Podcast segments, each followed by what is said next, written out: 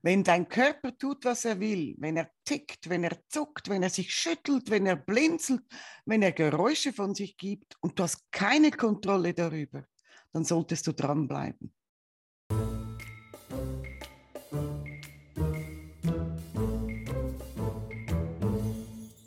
Irgendeinen Tick hat doch jeder, oder? Zumindest das hören wir immer wieder, wenn wir mit anderen Menschen über Ticks sprechen. Und weißt du was? Stimmt. Irgendeinen Tick hat tatsächlich jeder, aber meistens sind die nicht sehr auffällig. Es gibt aber Menschen, die komplett gesteuert werden von ihrem Körper. Der tut, was er will, er zuckt, er tickt, er stößt Geräusche aus und mit solchen Menschen sprechen wir in der Praxis. Es geht darum, die Ursache herauszufinden, die Antworten zu kriegen, warum dein Körper so viel Macht ausübt. Wenn du selbst davon betroffen bist, dann solltest du jetzt dranbleiben. Wir sprechen heute über Ticks. Wenn wir Klienten in unserer Praxis begrüßen, die mit solchem Anliegen, solchen einem Anliegen zu uns kommen, dann fällt auf, dass es meist Männer sind. Meine Klienten waren bisher fast alle Männer, junge, alte, gestandene Berufsleute, Familienväter, aber auch Kinder, oder Teenager, die so beherrscht werden von ihrem Körper. Ist auffällig oder geht das nur mir so, Sonja? Nein, das ist auch. Also ich habe das äh, genau gleich. Hauptsächlich habe ich Jungs in der Praxis, also ich arbeite eher mit äh, Kindern, Jugendlichen und Frauen. Aber das ist wirklich so, dass ich habe schon ab und zu Mädels, aber das ist eher selten. Wenn ich, äh, also wenn man darüber nachdenkt, es, es ist schon so, dass es viermal mehr Jungs betrifft als Mädchen. Äh, vom Alter her, die Kinder, die ich, die ich bei mir in der Praxis antreffe, sind meistens so zwischen, zwischen sieben und 14 mhm. jetzt mit diesem Thema. Ähm, die Arten von Ticks, also es gibt, das gibt ganz viele verschiedene, aber am meisten hört man oder sieht man ähm, Augenblinzeln, vielleicht kommt dann Zuckungen dazu, Grimassen, äh, Nasenrumpfen, so solche Sachen. Das, da würde man eigentlich äh, motorischen, die sind motorischen Ticks. Und äh, man, man wird, also wir werden ja beide mit auch vokalen Ticks konfrontiert. Das kann ja sein, wenn sie schnüffeln oder räuspeln, grunzen oder zum Beispiel Wörter wiederholen. Und wenn ich, ähm, eben weil ich hauptsächlich mit Kindern zusammenarbeite oder mit Teenagern, sie sagen oft, es fühlt sich ein bisschen an, ähm, als würde da es in der Nase kitzeln. Und also ein Tick fühlt sich so an. Und nur wenn man niest, dann hat man diese Entlastung. Und beim Tick ist es genau gleich. Man spürt eben so einen Druck, was sich aufbaut, so ein, ein Kitzen, es nervt, es stört. Und erst wenn man den Tick ausübt, dann, dann hat man danach diese Entlastung. Ähm, man könnte es auch mit einem Tropf, äh, also Dampfkochtopf vergleichen. Das ist ein ähnliches Prinzip, wo ich das auch schon gehört habe. So fühlt sich das an. Und eben erst, wenn man diesen Knopf drücken würde und äh, Dampf herauskommt, dann ist auch die Entlastung vorhanden. Mhm, genau. Genau, höre ich es auch immer wieder. Unser Job dabei ist ja immer auch rauszukriegen, was ist die Ursache für deinen Tick. Und das kann interessant werden, wenn du jetzt gerade zuhörst und selbst einen Tick hast. Sehr oft, so ging es mir zumindest in der Praxis, löst einen Schock, einen Tick aus, ein Trauma, ein Kindheitstrauma kann es sein, auch Albträume. Aber es gibt auch andere ganz äh, besondere und spannende Ursachen für Ticks. Sonja, du hast einen Fall gehabt in der Praxis. Erzähl doch gerade mal, was dort die Ursache war. Genau, also es ging um einen Jungen, also zwölf Jahre alt, und ähm, der, das, äh, das war der Noah. Und ähm, als er zu mir kam, man, man sieht, er ist sensibel, er war süß, aber auch unsicher. Und auch trotz dieser Unsicherheit ähm, versucht er wirklich überall gut anzukommen. Und wenn er gestresst ist oder nervös ist, dann waren diese, diesen Ticks viel, viel, viel stärker. Ähm, weil er ein bisschen nervös war für die Sitzung, habe ich diesen Text ganz klar gesehen. Also er muss mir nicht erzählen, um was es geht. Man hat gesehen, dass er so mit den Augen geblinzelt hat und so äh, mit dem Nasen so gerumpft hat. Also es war ziemlich ersichtlich. Und ich ähm, habe gewusst vom Datenblatt her, dass die Ticks eigentlich mit sechs angefangen haben. Also da wurde es eigentlich ähm, präsent. Aber es war noch kein Problem, weil ja, Kinder im Kindergarten, die sind unruhig und die machen Sachen. Es, ist, es war es ist noch nicht so ein Problem. Aber dann später kamen die Hausaufgaben, Stress kam dazu und dann wurden die Ticks viel, viel stärker, sodass die Kinder dann in der Schule gefragt haben, so, was, was ist mit dir los? Warum, warum tust du diesen Sachen? Und ähm, wir wollten dann herausfinden, was ist, was ist der Grund dafür, was ist da passiert. Und ich habe ihm gesagt, weißt du was, wenn, wenn du jetzt diesen Ticks im Gesicht hast, dann schau mal unter der Haut.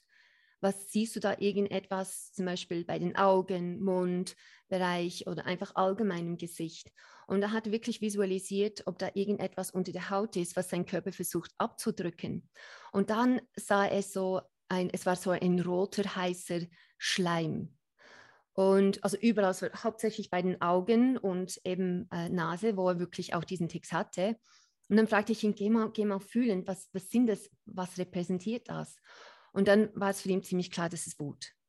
Mhm. Also hier wussten wir schon mal, okay, da ist einiges im Gesichtbereich und auch äh, Wut konnten wir hier identifizieren. Also eigentlich versuchte sein Körper diesen, diesen Wut von seinem Gesicht ja ähm, abzuschütteln. Wir verfolgten eigentlich, also wir gingen die Vergangenheit zum Schauen, seit wann ist jetzt diesen roten Schleim vorhanden? Und dann landeten wir nicht bei sechs, wir landeten früher, das war ungefähr mit drei Jahren. Und zu diesem Zeitpunkt, also seine Mutter hat ähm, äh, eine Tochter bekommen, also er hat ein Schwesterchen bekommen. Und sie war, wie soll ich sagen, ein bisschen gestresst und mhm. ziemlich überfordert. Und der Noah war nicht so einfach. Er war zappelig und laut und ähm, das war ganz klar für die Mutter ein bisschen zu viel. Und dann, ähm, wenn sie überfordert war, hat sie ihn angeschrien. Das passierte leider ziemlich oft. Und sie hat immer das Gefühl, er hört mir nicht richtig zu. Dann ging sie in, in die Knie, sie hat ihn ins Gesicht angeschaut und ins Gesicht geschrien. Und das Problem ist, in diesem Moment war es dann wirklich auch so, dass die Wut eben vom Schreien in, in sein Gesicht hineinging und äh, von diesem Moment an ähm, war es präsent. Ähm, aber mit drei waren die Ticks noch nicht da die kamen ja erst mit sechs. Also was ist da passiert? Mhm. Wir sind weiter die Zeitbrücke hochgegangen und bei sechs wurde in der Schule gemobbt. Und eine Junge hat ihm an die Wand gedrückt und hat ihm ins Gesicht geschrien. Also diese hat sich nochmals wiederholt. Und dann hat er noch mehr Wut aufgesaugt und von diesem Moment an war es einfach zu viel für seinen Körper. Also er mhm. versuchte wirklich die Wut von früher, die er gesammelt hat, plus noch diesen Wut vom, vom, vom Mobbing, hat sein Körper immer wieder versucht, durch Außen, äh, Augenblinzeln und eben Nasenrupfen das loszuwerden.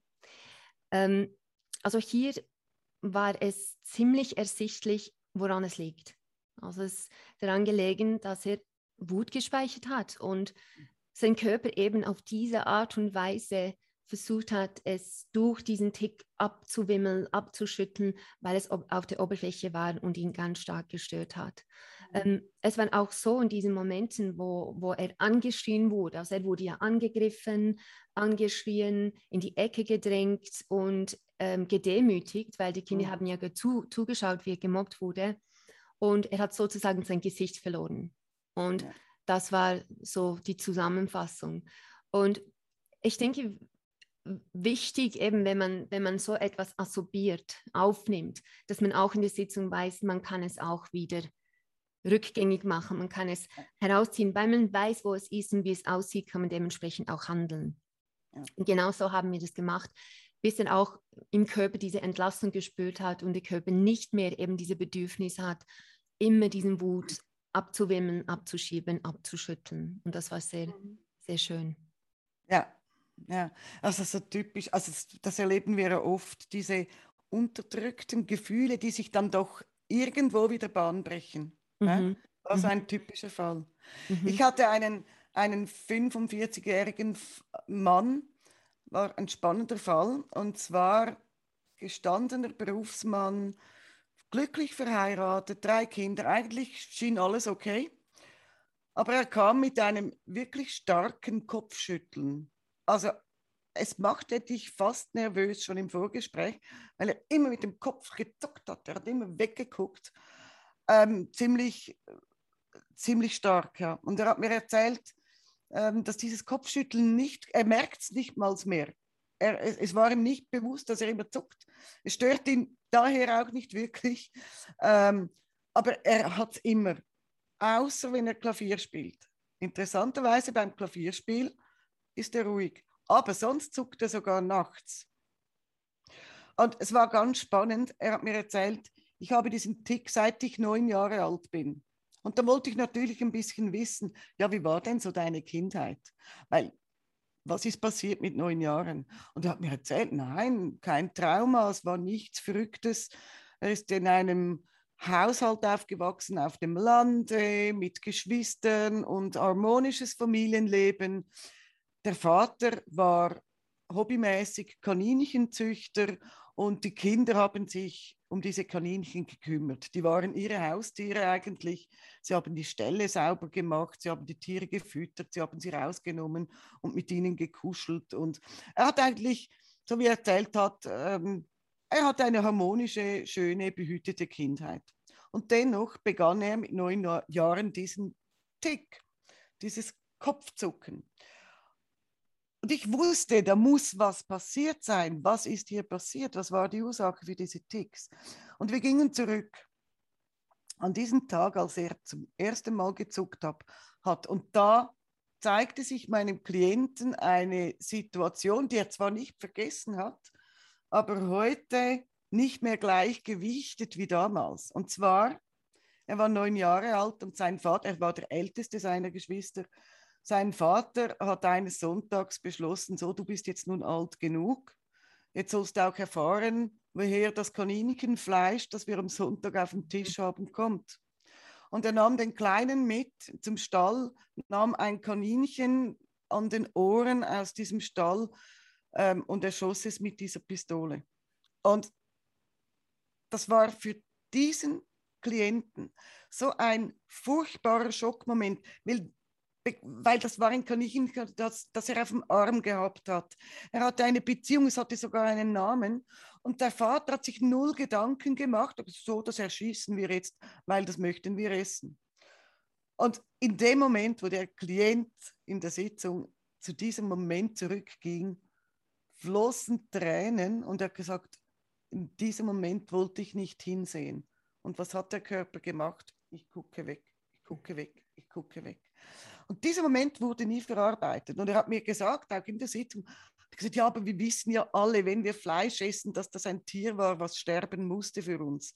Das ist doch eigentlich normal. Ja, aber für dich als Neunjähriger war das eben nicht normal. Das war dein Kuscheltier. Und wir mussten in dieser Sitzung ganz viel Perspektivenwechsel machen. Wir mussten das ganze Geschehen von einer anderen Seite anschauen und man musste, wir mussten wirklich viel Vergebungsarbeit leisten. Ähm, schon in der Sitzung musste er sich selbst vergeben, dass er dabei, dass er sich da nicht gewehrt hat, dass er das, das Fleisch auch gegessen hat und auch seinem Vater vergeben und schon nach der Sitzung, also wirklich unmittelbar danach, war der Kopf viel ruhiger. Ich würde behaupten, zu 90 Prozent war das Wegsehen weg. Und der Klient meldete sich nach drei Wochen und hat gesagt, du, jetzt ist es ganz weg. Und da habe ich gesagt, was hast du gemacht? Ich habe mich mit meinem Vater ausgesprochen. Und er konnte dann Frieden schließen mit diesem Moment. Das ist ein Klient, der auch heute noch Fleisch isst. Das hat ihn nicht zum Veganer gemacht oder zum Vegetarier, aber er kann er konnte mit diesem Moment Frieden schließen und die Ticks sind Geschichte. Also auch hier ein typischer Auslöser, so ein Schockmoment. Man kann sogar Trauma dazu sagen, was sich dann einfach, man drückt es weg, man, man irgendwann denkt man darüber anders nach, ja, es ist ja normal, das Tier musste halt sterben, da darf ich mich nicht so anstellen und dennoch hat das mit so einer kleinen Kinderseele ähm, wirklich was gemacht und das durfte man nochmals anschauen und dann halt eben Frieden finden dabei. Kennst du bestimmt auch solche Geschichten aus solchen Schockmomenten? Ja, genau. Also ich, äh, ich habe auch, schon mit ähm, einer Klientin, also eigentlich ein Mädchen zusammengearbeitet, acht Jahre alt, und da ging es eigentlich darum, dass sie mit dreieinhalb Jahren in die Spital also gehen musste, weil sie hatte sie ist umgefallen, musste nähen. Ähm, aber eben mit dreieinhalb, sie wusste nicht, was passiert mit mir, es sind fremden Menschen. Sie hat da schon, als sie hineinkam, ähm, geweint und sich gewehrt und schlussendlich mussten sie sie festhalten und nähen. Und für sie war das ein absolutes Trauma, weil es ist ähm, ihre persönliche Grenze, die Grenze wurde überschritten. Mhm. Und nicht nur das, sie hat gleichzeitig ja auch Schmerzen gespürt. Mhm. Und ähm, als äh, für sie jetzt diesen Qual ähm, hat sie auf der Oberfläche gespeichert. Also wir wissen, wenn wir ähm, von, von Ticks, Ticks sind sehr, sehr häufig, das ist eine Körpersache, weil Schockerlebnisse oder externe ähm, Eindrücke, die gehen ja zuerst durch den Körper und wird dann verarbeitet. Wir nehmen es ja über die Sinnesorgane auf. Und dann ist das wirklich so, dass der Körper eigentlich die erste Anlaufstelle ist und es nimmt diesen ganzen Schock auf. Ähm, und deshalb, sie hatten von diesem Moment eben das Hinunterdrücken, die Gefühle, die Schmerzen. Und von diesem Moment an versuchte ihren Körper, sie hat eigentlich so, so ähm, Schulterzuckung, weil sie haben hier gehalten sie Aha. fest an, um, auf dem Bett festgehalten, als sie genähen, ha genähen hat. Und sie hatte so an den, den Schultern die ganze Zeit diese Zuckung, weil sie wollte diese Hände abwimmeln, mhm. weil es hat ihr nicht gut getan. Und mhm. seit, seit diesem, diesem Moment, diesem Qual, war ihr Körper immer daran, immer, immer daran und, und hat versucht, äh, diese, diese, den Händeabdruck, das festzuhalten, abzuwimmeln. Ja, also ganz klassisch eigentlich. Ja. Ich meine, das Mädchen hat natürlich Machtlosigkeit, Ohnmacht erlebt. Es konnte sich nicht wehren und gerade das sind zwei Gefühle, die unglaublich schwer zu ertragen sind für Menschen. Mhm. Dieses Ausgeliefertsein ähm, und eben dann gewisse Erfahrungen abschütteln zu wollen. Also das ist, das ist wirklich ein Klassiker, wenn du tatsächlich jetzt also mit Ticks unterwegs bist Überleg mal, gab es bei dir Schockmomente? Gab es bei dir Momente, wo du dich ohnmächtig, hilflos ausgeliefert gefühlt hast? Was aber auch ganz häufig ist, also leider Gottes, sind, sind, äh, ist Missbrauch. Mhm. Und das äußert sich oft auch mit Abschütteln oder Augenschließen. Hä? Also so Schockmomente, Trauma ähm, sind sehr häufig Auslöser von, von, von ähm, Ticks. Genau. Ich hatte aber einen Fall, der war ganz besonders. Und da musste ich wirklich, da mussten wir länger graben, bis wir zur Ursache kamen. Aber es war so ein spannender Fall, deshalb möchte ich den hier teilen. Es war ein 14-jähriger Junge. Ähm, er wurde als Baby von einer wirklich liebevollen, tollen Schweizer Familie adoptiert, stammte ursprünglich aus Nigeria er hat mir erzählt, es geht ihm wirklich, wirklich gut in dieser Familie. Er hat Heimat gefunden, Heimat gefunden in der Schweiz, er hat Heimat gefunden in dieser Familie. Hat immer gesagt, das sind meine Eltern, das sind nicht Adoptiveltern, das sind meine echten Eltern, ich habe die im Herzen. Und trotzdem hat er einen Tick. Also eigentlich ging es in Richtung Tourette. Er hat nämlich schon relativ früh begonnen, unkontrolliert Sätze auszustoßen, die auf keine Art und Weise verständlich waren. Man konnte nicht verstehen, was er sagt. Diese Sätze kamen unwillkürlich laut und es klang wie eine fremde Sprache. Aber eine Sprache, die man nicht kennt. Also es war wirklich interessant. Ich habe selbst gehört in der Praxis, das ist, das passierte so alle, ich würde sagen, fünf, sechs, sieben Minuten kam so ein Satz und wenn du nicht darauf gefasst bist, dann erschrickst du dich, weil es kam relativ aggressiv, laut. Das hat man sich erschreckt. Und der, der, Junge ist dann zu mir gekommen und hat gesagt, weißt du, ich mache das schon seit ich klein bin, circa seit ich sieben bin. Meine Familie hat sich daran gewöhnt. Aber in der Schule ist es mir wirklich langsam peinlich. Also er war 14, er war in der Pubertät. Und ich habe dann natürlich ein bisschen nachgefragt, hab, hab, wollte wissen, was ist in deiner Kindheit vorgefallen. Er konnte mir nichts Schreckliches erzählen. Im Gegenteil, auch seine Adopti Adoptionsgeschichte war für ihn kein Trauma. Er fühlte sich unglaublich wohl. Seine Adoptiveltern sind von Beginn an sehr offen mit diesem Thema umgegangen. Es gab nie irgendwie was, was sie zurückgehalten hätten. Und sie sind mit ihm sogar ähm, nach Nigeria gereist, damit er ja, seine Wurzeln kennen, kennenlernt. Er hat sich mit Kultur und Leuten auseinandergesetzt, hat das Land kennengelernt. Sie wollten ihm auch so zu seinen Wurzeln ein bisschen einen Zugang verschaffen, was ich sehr, sehr toll finde. Also stiegen wir einfach mal in die Sitzung ein. Und da hat sich was ganz Besonderes gezeigt. Da war eine, ein tiefer Zwist in ihm. Einerseits war er so unglaublich dankbar, dass er in dieser Familie groß werden darf, in diesem Land mit all diesen Möglichkeiten, dass er sich niemals Sorgen machen muss, was er am nächsten Tag zu essen kriegt, wo er zur Schule gehen kann, ob irgendjemand da ist, der auf ihn aufpasst. So hat er es mir erzählt. Ich bin so dankbar, ich bin so glücklich. Andererseits aber war da auch so ein tiefes Bedürfnis zu seinen Wurzeln, zu seiner Kultur, zu seinem Land. Und er hat zu mir gesagt, weißt du, ich habe mich komplett in der Schweiz angepasst. Ich bin ein Schweizer im tiefsten Herzen. Ich bin ein Schweizer aber ich sehe nicht so aus. Und das wird mir jeden Tag wird mir das bewusst, wenn ich in den Spiegel schaue. Und dann haben wir rausgekriegt, dass sein Tourette sich entwickelt hat nach dieser Nigeria-Reise. Er hat den Klang des Landes in den Ohren. Ähm, und da baute sich so dieses Bedürfnis auf, ich möchte mich mit meiner Kultur, mit meinen Wurzeln identifizieren. Aber ich traue mich nicht. Ich glaube, das ist undankbar. Da war so ein großes Schuldgefühl bei ihm, dass er dieses Bedürfnis hat, obwohl er hier so toll aufgehoben ist, dass sich das geäußert hat durch, diese, durch dieses Tourette, was ebenso fremdländisch klang. Und er hat dann in der Sitzung gesagt, für mich tönt das wie meine Ursprache, wie meine nigerianische Landessprache. Und ich glaube, das ist mein Wunsch, auch meine Wurzeln kennenzulernen. Und damit hat er tatsächlich die Ursache gefunden. Ich war mir lange Zeit nicht ganz sicher, ob das wirklich schon die Ursache war. Und wir haben dann wirklich versucht, hier die Schuldgefühle mal zu spüren und mal abzulegen und zu sagen, du darfst doch der Junge sein, der du bist. Und du bist in Nigeria geboren und deine Eltern haben dich bewusst mitgenommen. Die lieben dich genauso wie du bist. Und nie im Leben würden deine Eltern dir das vorhalten, wenn du sagst, ich möchte noch mehr erfahren über meine Wurzeln. Ich möchte auch meine Herkunftsfamilie, meine leibliche Mutter, meinen leiblichen Vater anerkennen.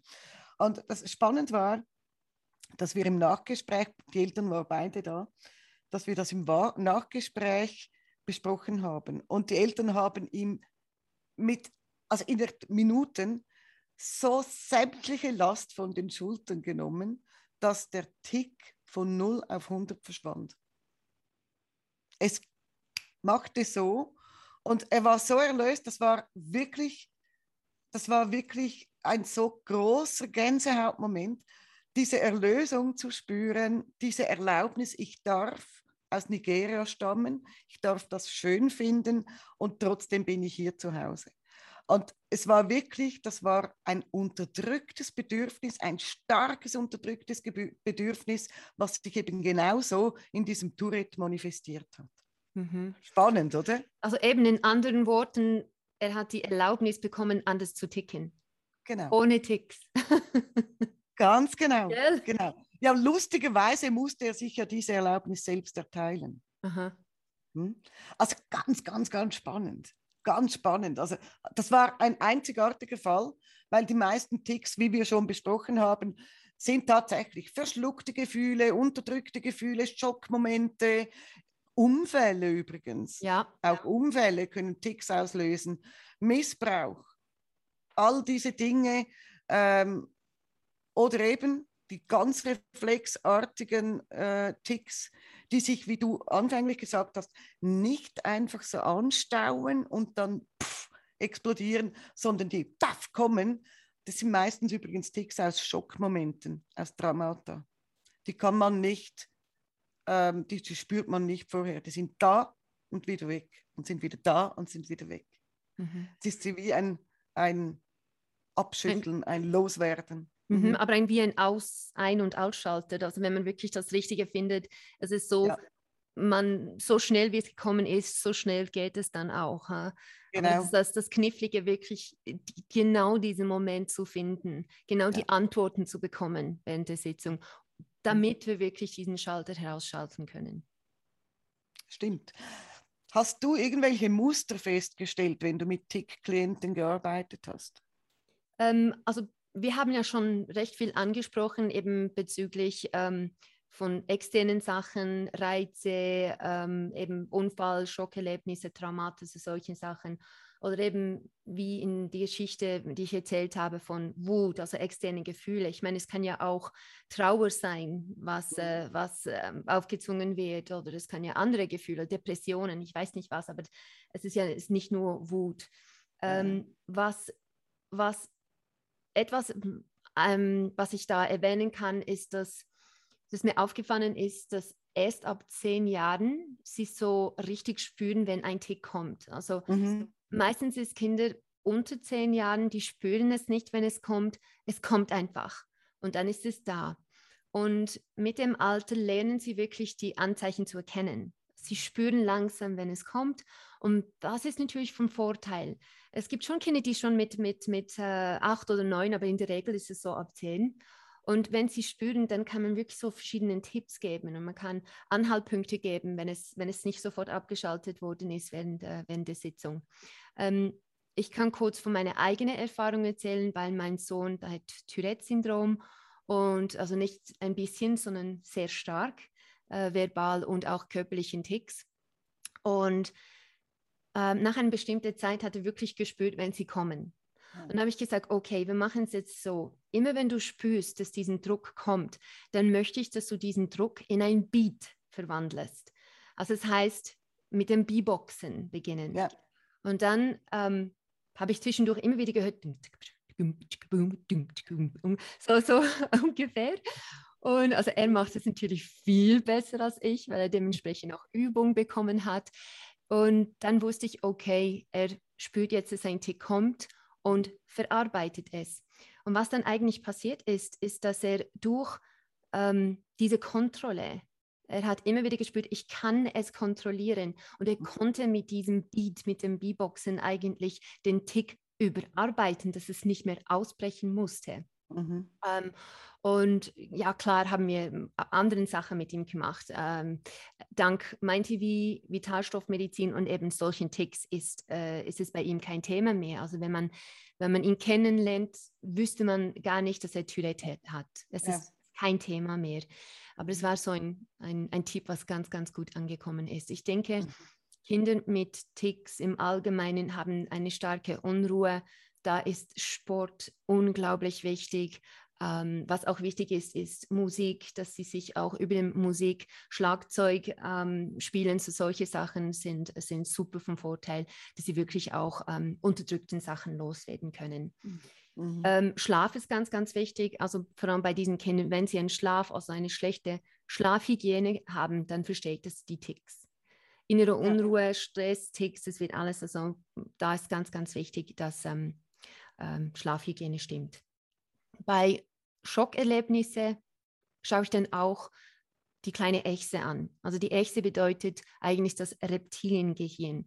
Und sie visualisieren ihr Reptiliengehirn als kleine Echse im Kopf, um zu schauen, ist die Echse in Schockstarre? Weil es ist, dann merkt man, da müssen wir, da müssen wir überarbeiten, da ist noch ganz viel Stress und ähm, unterdrückte Gefühle noch vorhanden. Und dann würden sie eben die Echse wieder zum Leben erwecken, also wenn es immer noch in Schockstarre ist. Und das war nicht nur bei Kindern, ich habe das auch bei Erwachsenen erlebt, wo nach ein ähm, Meningitis, das war ein Meningitis im Spital, ähm, sozusagen gelähmt und in diesem Moment äh, natürlich auch die, ähm, die kleine Echse war in Schockstarre. Und äh, wir haben es wieder, zum, es war kalt, wir haben es wieder wie eine Decke, sprang auf die Hand, Decke warm gemacht, mit ihm gesprochen, sodass wirklich diesen Teil vom Gehirn, diesen Schock auch richtig überarbeiten kann. Mhm. Ähm, wir wissen einfach, beim letzten Muster ist, dass oftmals kommt Ticks kommt mit anderen Anliegen. Also sehr viele Kinder, die Ticks haben, haben auch ADHS die haben Zwänge oder ähm, Trennungsangst, Lernschwierigkeiten. Und wenn wir wirklich die Ticks abschalten können, dann ist oftmals auch so, dass es wie einen positiven Nebeneffekt gibt, dass aufs Mal mit dem Lernen auch besser klappt oder die Zwänge auch weniger werden oder die ähm, ADHS, dass sie allgemein dann ruhiger sind. Also das ist natürlich so ein positiver Nebeneffekt. Ja, ja, klar. Ich meine, schlussendlich wenn du die ganze Zeit in Bewegung bist, also gerade wenn es um, um Körperticks geht, die dich bewegen, dann schafft das erneute Unruhe, das ist ganz klar. Also in dem Moment, wo der Tick, dann ist es weg, dann geht es gerade. Aber äh, es ist halt doch ständig Druck im Körper und ich meine, das A und O ähm, eines jeden Ticks ist tatsächlich die Ursache zu finden, der auslösende Moment, warum hast du diesen Druck im Körper oder weshalb, was drückt dein Körper damit aus? Darum geht es ja auch hier in diesem Talk. Was will dir dein Körper sagen? Und ich lade dich ein, wenn du dich selbst mit so Ticks quälst, stell dir mal einfach in einer ruhigen Minute ein paar Fragen. Hast du in deinem Leben irgendwann einen Schockmoment erlebt oder ein Trauma? Vielleicht weißt du schon jetzt, dass da irgendwas war in deinem Leben, was dich traumatisiert hat. Gibt es irgendein Gefühl oder ein Bedürfnis, das du schon seit längerem unterdrückst, wegdrückst, das nicht wahrhaben willst, obwohl es eigentlich eben an die Oberfläche kommen sollte? Könnte das sein? Überleg dir das mal. Gibt es Dinge, die du nicht hören willst oder nicht sehen willst oder weggucken möchtest? Gibt es Dinge, die du abschütteln willst oder die du nicht aussprechen möchtest? Überleg dir mal, ob du in irgendeiner diesen, dieser Fragen dich angesprochen gefühlt hast. Und dann würde es sich lohnen, darüber einfach mal in einer ruhigen Minute für sich darüber nachzudenken. Ab wann, Sonja, würdest du empfehlen, dass Klienten mit ihren Ticks zu uns in die Praxis kommen? Also ich denke, das ist das ist ganz klar unterschiedlich. Aber wenn man merkt, dass es plötzlich, dass sie plötzlich aufgetreten sind, dann würde ich nicht allzu lange warten. Da würde ich dann schon schauen, dass wir, dass wir ähm, den Ursprung herausfinden, wenn die Ticks ganz schwer sind, wenn sie sich verschlimmen, ähm, wenn aufs Mal mehrere Ticks kommen. Also manchmal ist es auch so, dass die Tick, wenn ein Tick weg ist, dann kommt die nächste. Wenn die weg ist, dann kommt die nächste. Aber es kann auch sein, dass mehrere Ticks gleichzeitig sind. Und das ist, das ist eine enorme Belastung für den Körper weil mhm. es, ist, es ist ständig am Arbeiten, ständig am Versuchen, über, über, zu überarbeiten und deshalb würde ich sagen für Entlastung. Aber auch wenn es so ersichtlich ist, dass das Kind darunter leidet oder auch äh, den Erwachsenen darunter leidet, wenn anderen Menschen beginnen zu spotten, so solche Sachen, dann würde ich da ähm, eingreifen. Und ich hatte einen ganz, ganz, ganz schweren Fall von einem Mädchen, die so starken Ticks hatte, dass sie so Blitz, äh, also so schmerzhafte, blitzartige Ticks und dann ist klar, dann ist, äh, dann muss man das anschauen, weil es kann auch eben zu Verletzungen führen, wenn man gewisse Ticks ausüben muss.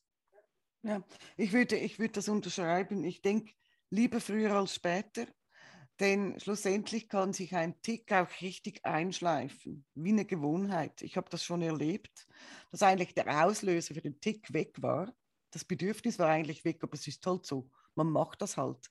Es ist eine Gewohnheit und ich würde hier tatsächlich auch nicht allzu lange warten und eben wir unterscheiden ja wirklich zwischen Ticks, die störend sind, die dich beeinträchtigen, die dir Kraft rauben und solchen, die wir alle haben. Ob du jetzt Treppenstufen zählst oder immer nur äh, äh, auf, äh, nirgendwo auf eine, eine Kante stehen darfst, dass solch, solche Ticks, die haben fast alle und die sind ja nicht störend, aber in dem Moment, wo, wo, dann, wo, wo das Leiden kommt und oder wo Gott, wie du jetzt gesagt hast, wenn dann vielleicht noch Mobbing in der Schule dazukommt, weil du Ticks hast, dann ist es höchste Zeit, wirklich Hilfe zu suchen. Und ja, so zum Schluss, wir haben dir jetzt heute eine kleine Auswahl gegeben ähm, aus Praxisfällen, die wir schon hatten zu diesem Thema ähm, und konnten ein bisschen umreißen, was die häufigsten Ursachen sind, die Ticks auslösen. Ähm, es ist sehr vielfältig. Die Arbeit damit ist sehr, sehr vielfältig und immer wieder spannend.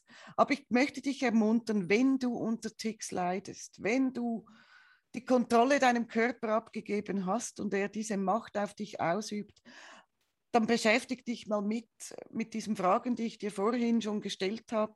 Und wenn du merkst, irgendwas spricht mich an, ich finde, hier äh, liegt die Antwort, aber ich komme nicht selber an, dann komm doch auf uns zu. Wir sind ja da und es gibt wirklich Lösungen. Es gibt Lösungen, die unsere Klienten schon mit auf den Weg gekriegt haben. Wir freuen uns immer, wenn Klienten rausgehen ohne ihre Ticks. Nicht wahr, Sonja? Ja, genau. Schön, dass ihr hier wart. Nächstes Mal übrigens sprechen wir über Bruxismus, nächtliches Zähneknirschen. Wenn du das auch kennst oder Menschen kennst, die darunter leiden, dann loggt euch ein. Wir sind wieder da nächste Woche. Bis dahin wünsche ich eine tolle, eine tolle Zeit. Genau, wir wünschen dir eine bildschöne Woche. Tschüss und bis zum nächsten Mal. Tschüss.